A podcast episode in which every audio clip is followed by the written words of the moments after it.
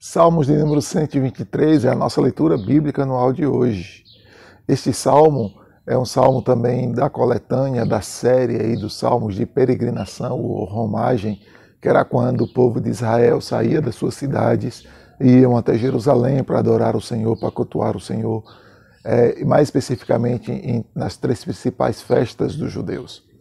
E esse salmo ele vem com a, com a ideia e com a proposta de mostrar o quanto o povo está cansado, está saturado, não é? como aparece a expressão aqui, de ser desprezado, de ser é, ignorado é? pelos seus inimigos ou pelos povos, outros povos, mas, no entanto, ele começa a mostrar de que a sua atenção está voltada para o Senhor. Observe aí o início, verso 1 e verso 2.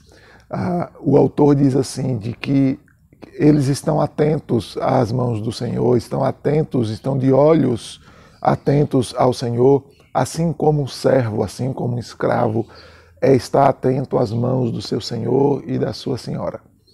O que o salmista está expressando aqui é uma, uma prática, vamos dizer, cultural, né? um hábito natural de que acontece com aqueles que servem aos seus senhores. Eles estão ali à mesa, é? ou eles estão ali próximo, e muitas vezes eles fazem sinal com as mãos, é? dão sinais com as mãos, e naturalmente a gente não sabe exatamente que tipo de sinal é esse, mas a ideia aqui é que ah, os senhores estavam ali perto da mesa, não é? a gente vê muito isso aí em alguns filmes, né?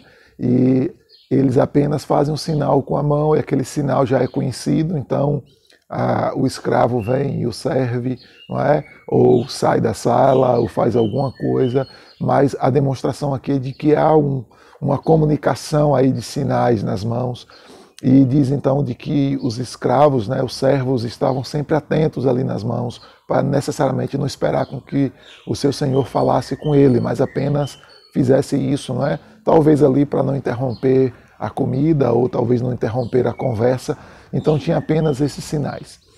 E aqui é interessante que o salmista diz assim: Senhor, assim como é um hábito do dia a dia ver, não é? Ou esperar pelo sinal das mãos de um Senhor, nós também estamos esperando pela ação das tuas mãos. Nós também estamos esperando e olhando os sinais das tuas mãos.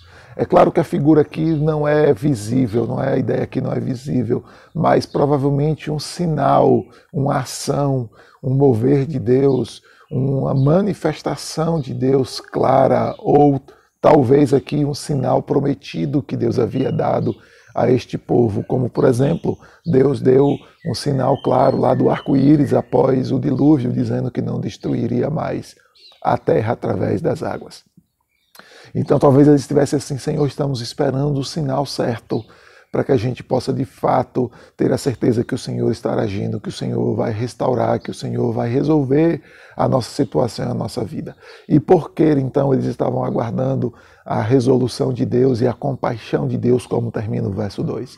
Porque eles que precisavam que Deus os amparasse, porque eles não estavam mais suportando o desprezo, o descaso em que eles estavam sofrendo. Aqui o descaso parece ser ou porque moravam, não é? E, e lembram que eles saíam de suas cidades, até mesmo de países distantes, né, de Jerusalém e iam para Jerusalém. Então talvez eles estejam falando de que estavam morando em cidades ou em lugares aonde o judeu era maltratado, eram terrivelmente tratados como escravos, como servos e não tinham valor nenhum, eram tratados de forma desumana, eram tratados de forma alheia, não é? No sentido de humanidade, de oportunidade de vida. Então parece que aqui eles dizem, Senhor, nós não estamos aguentando mais ser ignorados, ser desprezados, ser tratados não é? de maneira inferior, de maneira desumana. Então nós precisamos que o Senhor tenha compaixão de nós, que o Senhor se manifeste a nosso favor, que o Senhor ah, dê um sinal mostrando o sinal da tua compaixão e do teu cuidado. Aqui é um salmo claro de lamento.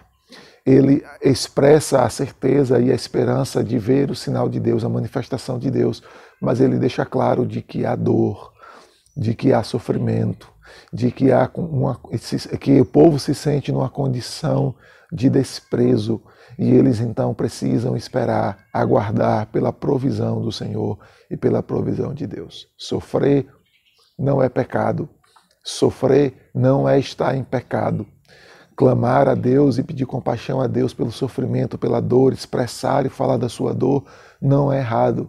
Ao contrário, a gente precisa aprender a sofrer. Nós precisamos aprender que sofrer é a nossa é uma das nossas motivações e às vezes é o que exatamente nos leva a clamar e a buscar o Senhor e a confiar no Senhor e a aguardar pela provisão do Senhor.